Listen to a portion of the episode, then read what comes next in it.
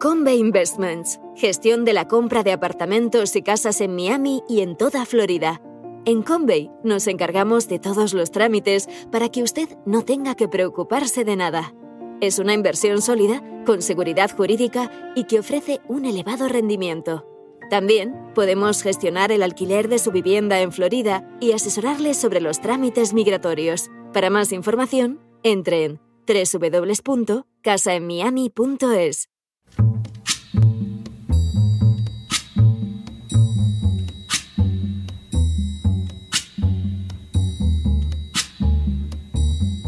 La voz con César Vidal, desde el exilio. When the night has come and the land is dark and the moon is the only light we'll see. No, I won't be afraid. Oh, I won't be afraid just as long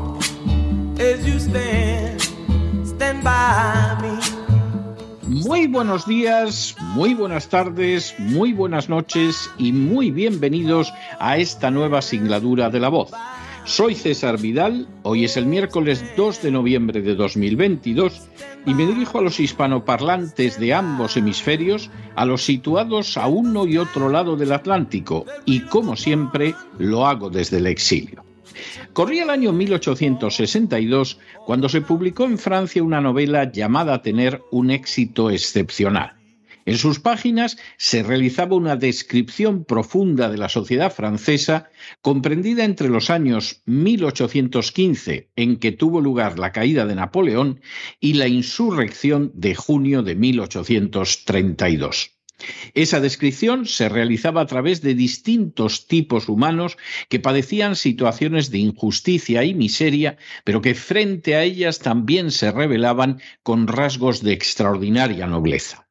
Uno de los personajes era precisamente el de Fantine, una mujer nacida en 1796 a la que su novio abandonaba cuando descubría que estaba embarazada.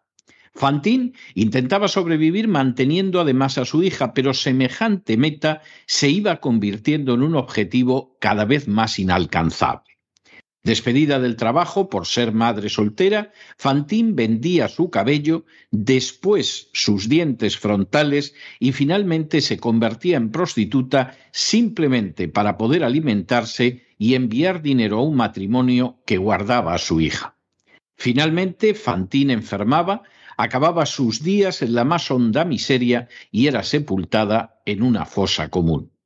Durante años, Fantina había intentado resistir honrada y decentemente, pero su pobreza había acabado por convertirse en el instrumento que la conduciría a la prostitución, a la enfermedad y a la muerte. Como tantas otras personas, Fantín formaba parte del grupo de aquellos a los que las circunstancias de la vida acaban aplastando y situando en momentos a los que jamás habrían ido de manera voluntaria.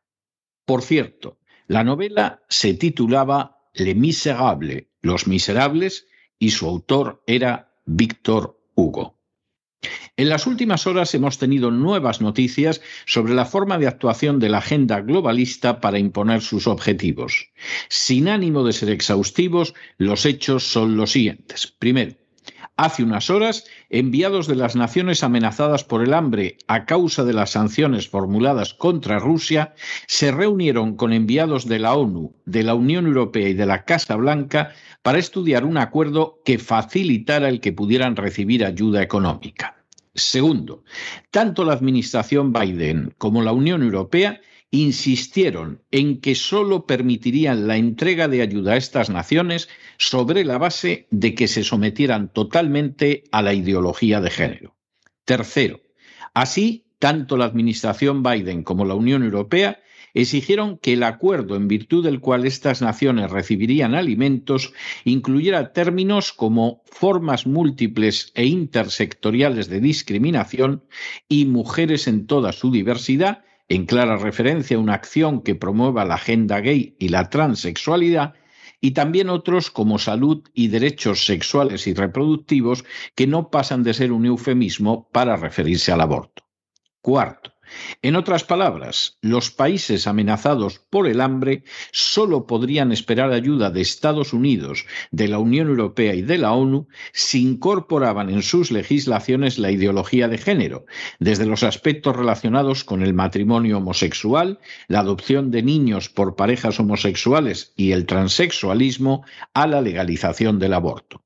Quinto, en esta maniobra de presión sobre las naciones en riesgo de padecer hambrunas, la administración Biden y la Unión Europea contaron con el respaldo de la Oficina de Derechos Humanos de la ONU.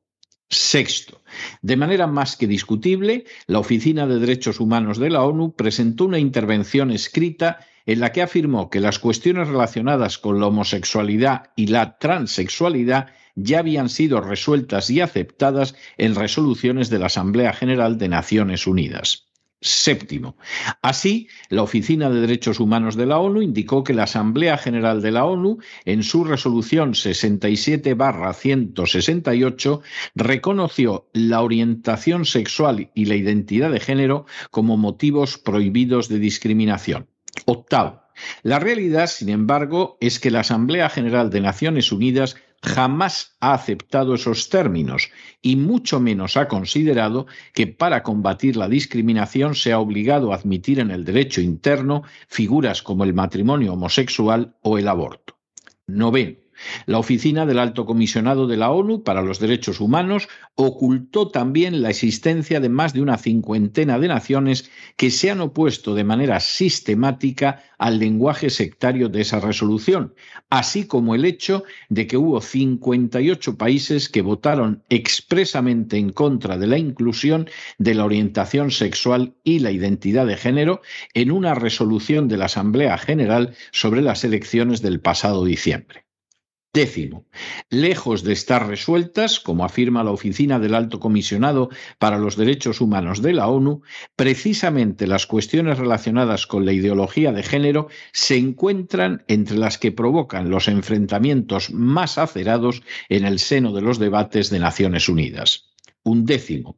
Más grave aún es que los tratados de derechos humanos de la ONU no hacen la menor referencia en ningún caso a la orientación sexual e identidad de género, lo que convierte la acción de la Oficina del Alto Comisionado para los Derechos Humanos de la ONU en una conducta intolerable y contraria a la legalidad internacional simplemente para favorecer los objetivos de la agenda globalista. Duodécimo. El chantaje de la administración Biden y de la Unión Europea contra las naciones que pueden sufrir hambrunas contó además con el apoyo de Michael Fahry, relator especial de la ONU sobre el derecho a la alimentación, quien insistió en que los distintos países deben acatar las opiniones que no son vinculantes de los expertos de la ONU favorables a la ideología de género. Décimo tercero, la maniobra de chantaje llevada a cabo por la administración Biden y por la Unión Europea no prosperó gracias a la oposición de un conjunto de naciones decididas a mantener su independencia y soberanía frente a la imposición de la ideología de género por la agenda globalista. Décimo cuarto, la oposición al chantaje impulsado por la administración Biden y la Unión Europea incluyó naciones africanas como Sudán y Camerún, asiáticas como Indonesia y Malasia y potencias de relevancia como China y Rusia. Décimo quinto, las causas de la oposición al chantaje impulsado por la administración Biden y la Unión Europea se encontraron en razones religiosas, pero también de carácter político, como el deseo de salvaguardar la independencia, la soberanía y la libertad frente a las imposiciones desalmadas de la agenda globalista.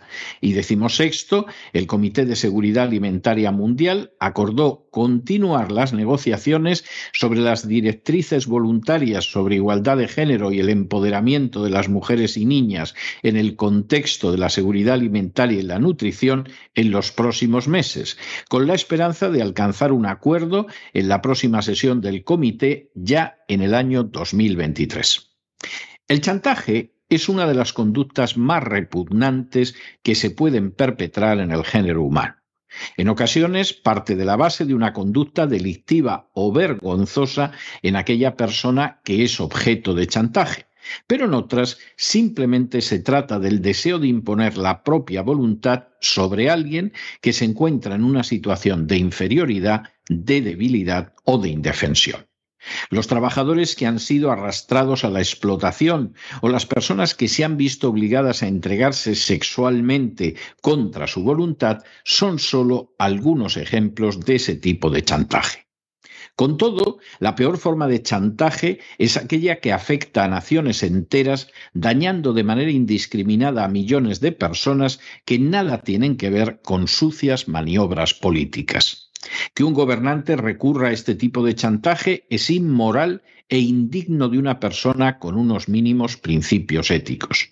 Si además el instrumento de chantaje implica reducir al hambre a poblaciones enteras, lo que tenemos delante es un crimen y un crimen en masa.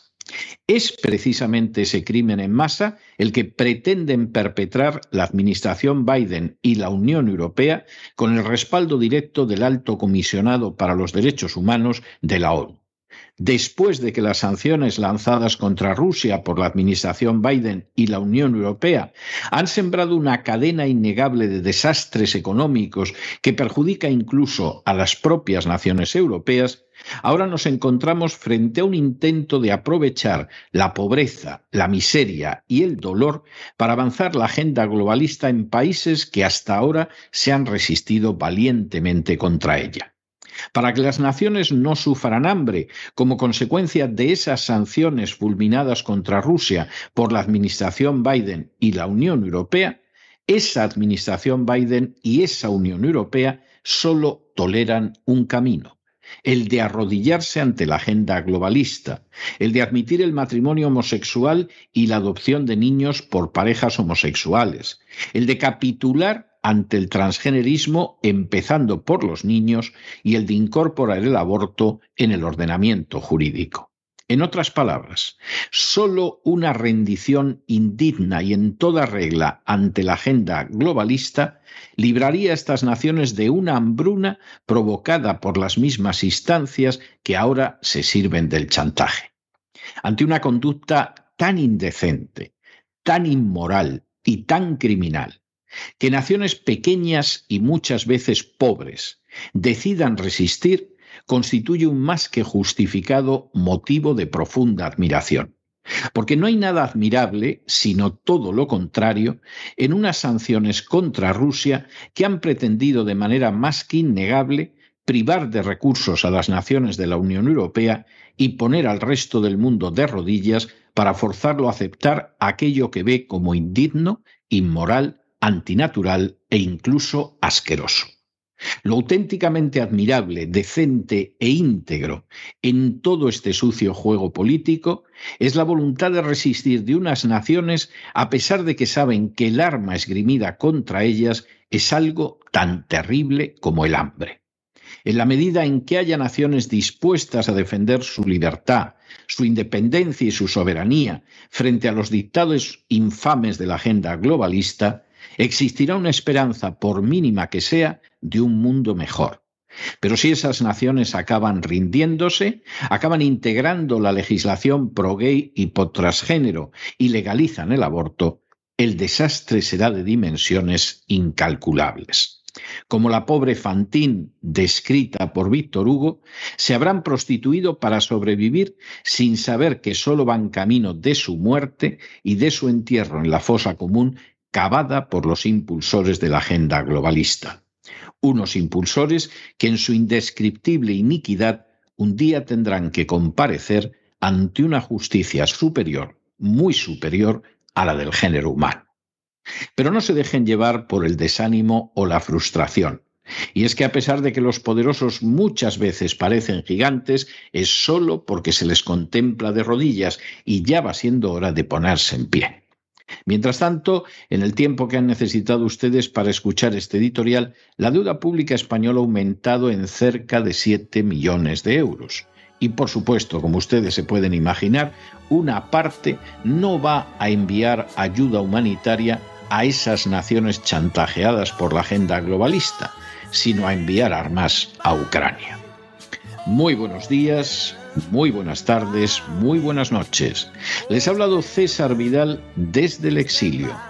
Que Dios los bendiga.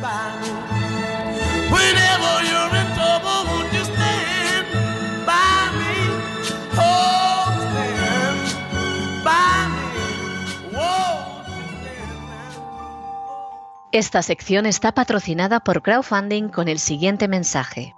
Nuestro Señor Jesucristo, el único Dios verdadero, es misericordioso y nuestro Salvador.